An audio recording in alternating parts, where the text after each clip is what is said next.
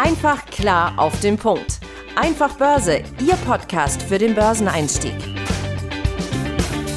Die im Podcast besprochenen Aktien und Fonds stellen keine spezifischen Kauf- oder Anlageempfehlungen dar. Die Moderatoren oder der Verlag haften nicht für etwaige Verluste, die aufgrund der Umsetzung der Gedanken oder Ideen entstehen. Hallo und herzlich willkommen zum Einfache Börse Podcast. Mein Name ist Tim Temper und ich sende wie üblich hier aus unserem digitalen Hauptstadtstudio und mit mir mein verehrter Kollege Benjamin Heimlich aus München. Ich grüße dich. Hi, Tim. Ja, wir haben uns heute mal wieder eine ähm, Hörerfrage vorgenommen oder ein Hörerthema, das uns über, ähm, ja, über unseren E-Mail-Verteiler erreicht hat. Podcast at einfach börse.com und Börse mit OE. Schickt uns gerne auch Themen, Anregungen und ähnliches Feedback, Kritik ähm, haben wir natürlich auch immer gerne, damit wir hier auch ja bestmöglich euch bei eurem Börsenweg begleiten können. Also nutzt gerne dieses Angebot da auch von uns. Wir freuen uns auf eure E-Mails. Ja, und jetzt zu unserem heutigen Thema, ähm, aktive und passive Fonds. Was ist es? Was gibt es da für Unterschiede? Was hat die eine Produktkategorie für Vorteile und für Nachteile und was sind die Vorteile und Nachteile der anderen Produktkategorie. Darum soll es heute gehen.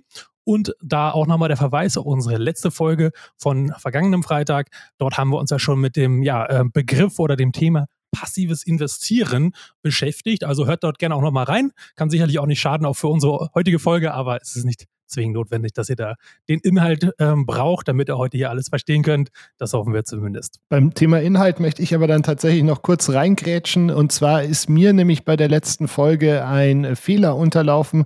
Als es um das Thema Dividende bei Broadcom ging, habe ich fehlerhafterweise gesagt, dass es 360 Dollar Dividende im Jahr sind. Also korrekt ist natürlich, ähm, der aufmerksame Zuhörer wird es wahrscheinlich gleich am Anfang gemerkt haben, als wir gesagt haben, die schütten vierteljährlich aus. Also es sind 360 Dollar im Vierteljahr in dem Rechenbeispiel und damit dann 1440 Dollar im Gesamtjahr. Ja, ist auch schön. Dann kommt da nämlich noch ein bisschen mehr Rendite bei rum und auch Cash ne, äh, im Depot. Ähm, also genau, daher auch nochmal hier die Korrektur von unserer Seite aus. Ja, aber jetzt zu unserem heutigen Thema. Aktive Fonds, ja, was ist das eigentlich? Ja, unter einem aktiven Fonds versteht man ja ein, ein, ein Produkt, ein, eine Zusammensetzung aus verschiedenen Assetklassen, beispielsweise Aktien, ja, die aktiv von einem Fondsmanager ähm, ja, zusammengestellt werden, verwaltet werden. Der Fondsmanager ähm, hat auch den Anspruch, quasi durch Timing sozusagen gute Zeitpunkte herauszukristallisieren, wann man in welche Aktie beispielsweise einsteigt und wann man besser wieder aussteigt oder beispielsweise auch die Gewichtung erhöht, reduziert. Das sind alles quasi wichtige Aspekte und natürlich immer unter dem Gesichtspunkt Chance-Risiko-Abwägung soll möglichst natürlich optimal sein. Das heißt, so ein Portfolio-Manager beziehungsweise das Team, das sind ja meistens mehrere ähm, äh, Menschen, die dort so einen Fonds quasi managen. Ja, die haben das Ziel, Gewinne Gewinnpotenzial möglichst optimal herauszukitzeln, möglichst maximal zu halten und natürlich das Verlustpotenzial möglichst zu minimieren. Ja, das ist erstmal so der theoretische Grundsatz und der Anspruch. Ähm, ja, Kommen wir jetzt vielleicht mal zu den konkreten Vorteilen, was so ein Fonds hat. Genau, also die hast du ja im Prinzip schon ähm, ein äh, bisschen dargestellt. Also wenn der Portfolio Manager eben äh, einen guten Job macht, dann geht diese Rechnung auf und er schlägt dann die Benchmark, also beispielsweise den DAX, und hat gleichzeitig eine geringere Volatilität. Das Portfolio hat auch der Tim ja schon ähm, im Prinzip so ein bisschen angerissen, dass dieses Fonds ist flexibel. Das heißt, die äh, Fondsmanager äh, können reagieren, wenn sich die Marktbedingungen ändern. Also äh, wenn beispielsweise jetzt eine bestimmte Branche ähm, gerade abkracht aus welchen Gründen auch immer, äh, steigende Zinsen, ähm, Tech-Werte unter Druck, dann kann dieser aktive Fonds eben da umschichten. Und je nach Fonds gibt es da eben auch in der Zusammensetzung ähm, relativ große Spielräume. Also der kann auch innerhalb dieses Fonds verschiedene Assetklassen beispielsweise mischen. Ja, ganz genau. Und auch selbst wenn er keine Assetklassen mischt, also beispielsweise ein reiner Aktienfonds ist, hat er zumindest auch einen großen Spielraum oder eine große Flexibilität, alleine nur ähm, mit der Investitionsquote quasi zu spielen. Das heißt, wie viel von dem gesamten Geld der Anleger möchte ich tatsächlich anlegen? Ja, sind es 80 Prozent, 90 Prozent, 100 Prozent komplett investiert zu sein oder baue ich lieber Cash-Positionen auf? Ja, auch das ähm, kann großer Vorteil sein. Äh, ist zum Beispiel bei den passiven Fonds, wo ja auf ETFs kommen, wo wir später noch zu kommen, beispielsweise gar nicht der Fall. Also die haben zwar auch Cash, aber das dient eher nur so als Zwischenpark und es wird direkt investiert. Aber dazu später mehr. Kommen wir nun erstmal, wo viel Licht ist, ist natürlich auch immer Schatten, sprich Nachteile haben natürlich diese Fonds auch, ja, gerade in der praktischen Umsetzung ähm, oder beziehungsweise ja, wie, wie die Fondsmanager ihr theoretisches Ziel, denn ob sie das auch erreichen oder nicht, ähm, da muss man nämlich leider ein Fragezeichen dran machen. Ja? Also das vielleicht mal als ersten Dämpfer vorweg. Untersuchungen zum Beispiel in den USA, weil es ja relativ viele ähm, Daten zu gibt, in den äh, amerikanischen Aktienmärkten, die zeigen zum Beispiel, dass von diesen aktiv gemanagten Fonds in einem Jahr höchstens 20 Prozent dieser aktiven Fonds ihre Benchmark dann entsprechend schlagen, zum Beispiel den S&P 500 in Amerika. Wenn man die Zeiträume noch weiter nach hinten zieht, ja, also größer aufzieht, zum Beispiel fünf oder zehn Jahre, dann ist dieser Anteil an Fondsmanager, die das immer noch schaffen, die Benchmark zu schlagen, verschwindend gering. Hier redet man je nach Untersuchung zwischen ein und drei Prozent der Fondsmanager schaffen das überhaupt nur, ja. Also das ist auf jeden Fall schon mal ein ziemliches Problem. Ja, aber da gibt es noch weitere Kosten verursachen die nämlich auch, nämlich haufenweise. Richtig, Benjamin? Absolut. Also ähm, ich meine, man hat ja aufgrund der höheren Flexibilität hast du natürlich auch bei dem, Portf äh, dem Portfolio Manager zusätzliche Kosten. Das heißt, du musst ja äh, Leute einstellen für Research, beziehungsweise musst du selber machen. Also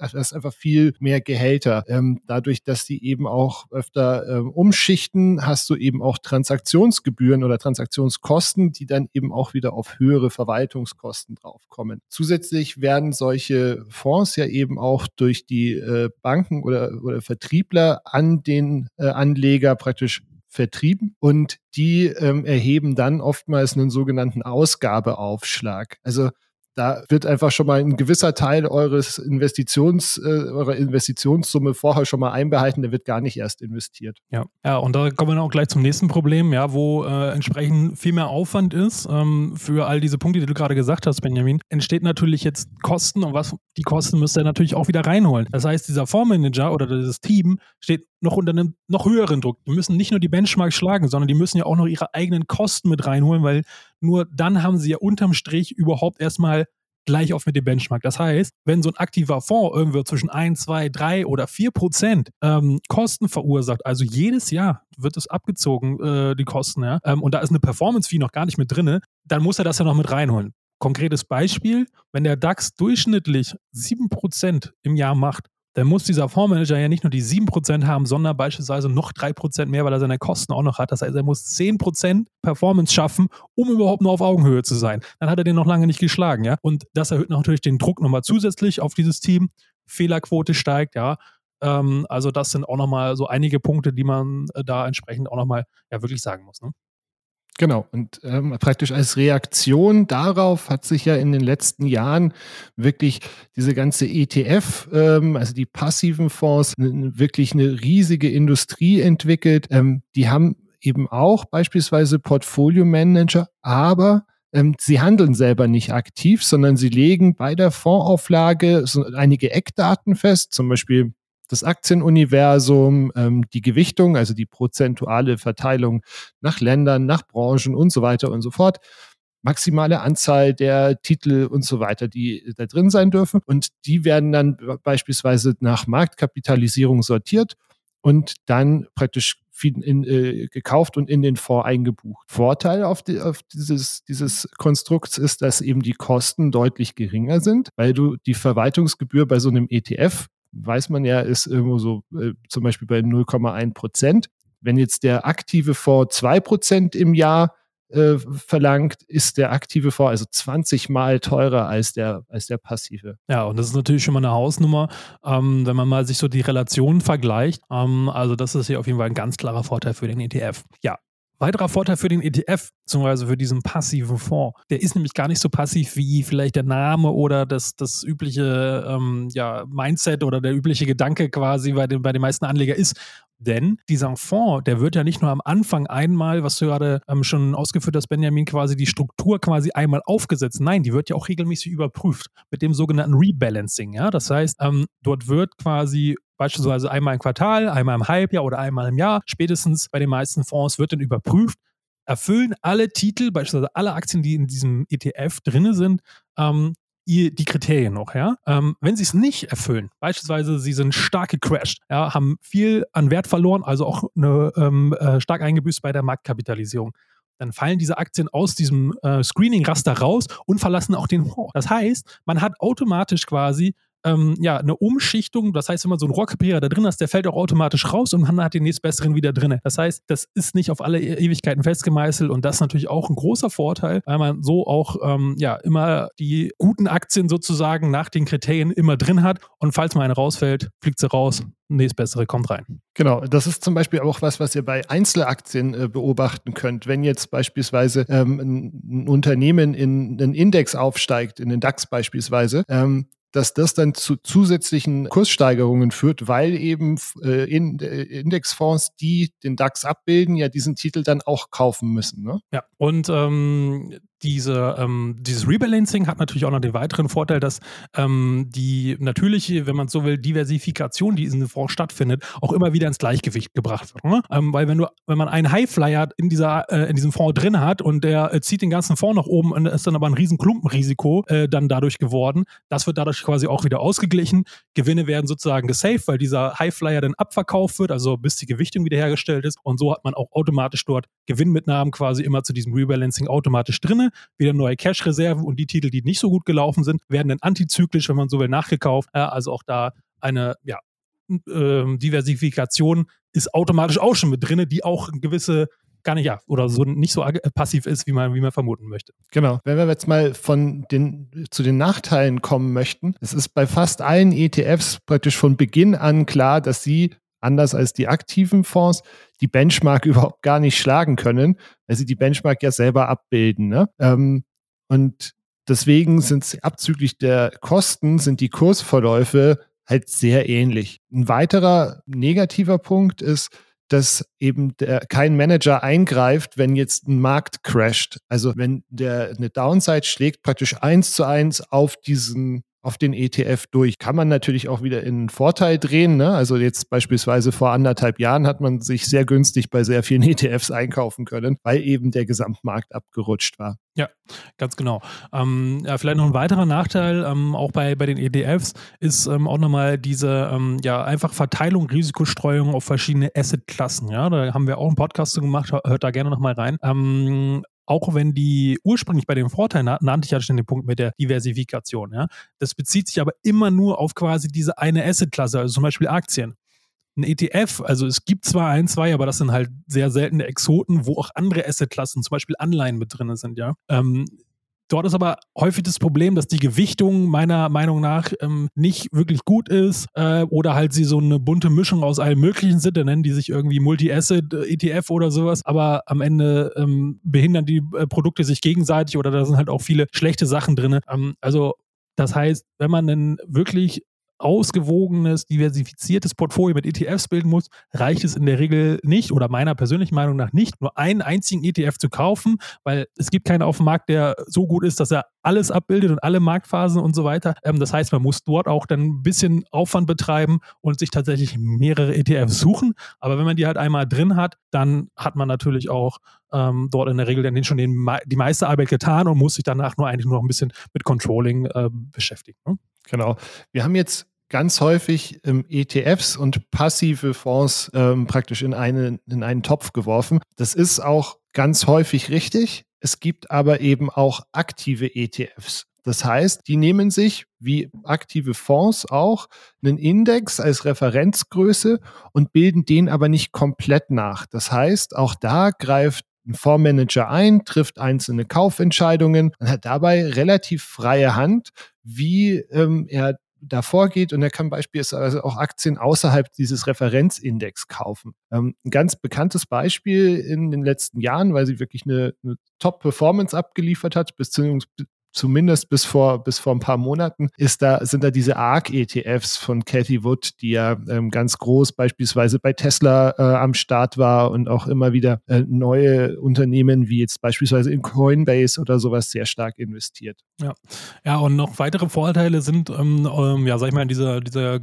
Twitter- oder Mischlösung sozusagen, dass dort auch die Kosten in der Regel halt geringer sind als bei tatsächlich aktiv gemanagten Fonds, ja, also zum Beispiel ein Prozent. Das ist ja immer noch in der Regel deutlich höher als bei einem ETF, aber halt auch nur halb so teuer ähm, wie bei einem aktiven Fonds beispielsweise. Ne? Ähm, dazu kommen auch noch andere ähm, weitere Vorteile, die ETFs in der Regel auch haben. Das heißt, sie sind täglich börsengehandelt, also in der Regel sehr liquide. Man kann dort immer raus, wenn man möchte, oder auch wieder rein, wenn man möchte. Bei einigen aktiven Fonds ist es beispielsweise nicht der Fall. Die sind dann ähm, vielleicht sogar geschlossene Fonds, ja, da, oder man hat nur bestimmte Intervalle, wo man halt dort seine Anteile abstoßen kann. Ähm, es gibt ja auch beispielsweise einmal im Monat kann nur verkauft werden oder so. Also da gibt es ganz viele verschiedene ähm, Konstellationen. Ähm, also da muss man dann auch bei den aktiven Fonds nochmal noch mal tiefer reingehen. Und da hat dieser, dieser aktive ETF wiederum dann hier auch nochmal einen, einen klaren Vorteil. Und natürlich wie bei den aktiven Fonds, weiterer Vorteil ist, auch beim aktiven ETF, kommt natürlich die Expertise des jeweiligen Fondsmanager natürlich hier auch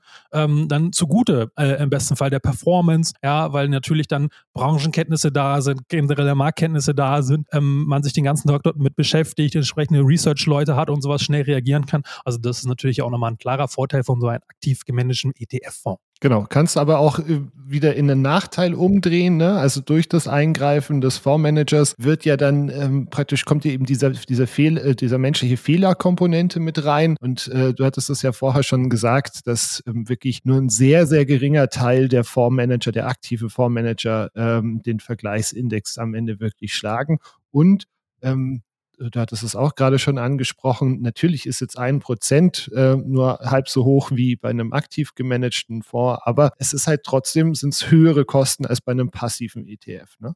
Ja. Wenn wir es jetzt mal zusammenfassen wollen, also ich glaube, ganz wichtig ist eben diese Tatsache, dass ETFs eben nicht automatisch börsengehandelte Indexfonds sind. Weil das Wort Index kommt ja, wenn man es genau nimmt, in Exchange Traded Funds überhaupt gar nicht vor. Das ist, glaube ich, so, so ein deutscher Übersetzungsfehler. ETF bedeutet nicht passiv. Aktive Fonds und aktive ETFs können, glaube ich, in Nischenmärkten sehr sinnvoll sein, weil sich dort dann wirklich die, die Expertise der Fondsmanager auszahlt und ähm, auch Studien das ja belegen, dass sie dann äh, regelmäßig äh, ihre Benchmark auch übertreffen. Also Kathy Wood hat ja eben äh, wie wir es vorher schon angesprochen haben, in den letzten Jahren ja wirklich Traumrenditen ähm, erwirtschaftet, obwohl ähm, jetzt, wo sich die Tech-Werte schwer tun in den letzten Wochen, ähm, da auch wirklich die Renditen auch schon wieder deutlich zurückgehen. Ne? Ja, genau. Und ja, ähm, für welche Anleger ist quasi dieser ähm, ETF-Ansatz, also passive ETFs quasi Ansatz dann ähm, vom Vorteil? Hm, ja, also ich würde mal grob die Kategorie aufmachen, ja, für alle, ähm, die sich halt nicht zu sehr oder möglichst wenig quasi mit ihrer Geldanlage beschäftigen möchten, weil bei den aktiven Fonds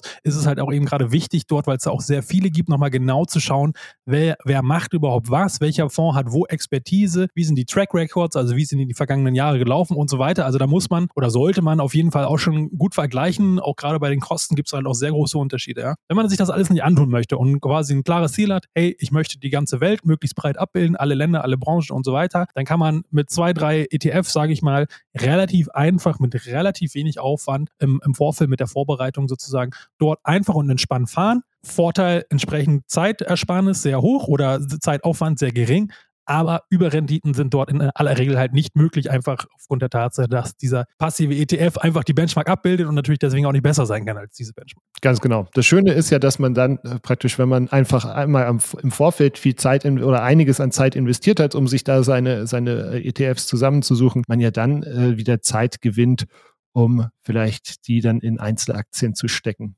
Ganz genau. So kann man das beispielsweise machen, wenn man dann schon äh, ja, Blut geleckt hat. Also auch da schon mal weiterführende Hinweise, Tipps und Tricks hier von dir, Benjamin. Besten Dank. ja, und dann bleibt mir jetzt noch der Werbeblock. Also folgt uns, wo man uns folgen kann. Wir sind auf Instagram, wir sind auf äh, TikTok, wir sind auf YouTube. Abonniert gerne den Podcast, wo immer ihr uns hört und ähm, empfehlt uns auch gerne weiter. Wie Tim am Anfang schon gesagt hat, schreibt uns auch gerne eine Mail an podcast.einfachbörse.com kommen. Wenn ihr Themen habt, wenn ihr Wünsche habt, wenn ihr Anregungen habt, äh, wir freuen uns immer über Feedback. Und ähm, dann bleibt mir noch zu sagen, hat Spaß gemacht, Tim. Ich freue mich auf nächste Woche und ähm, ja, bis dahin eine gute Zeit euch. Ich sage auch vielen Dank und äh, bleibt gesund und äh, fröhlich. Ne? Bis dahin. Ciao. Ciao. Einfach klar auf den Punkt. Einfach Börse, Ihr Podcast für den Börseneinstieg.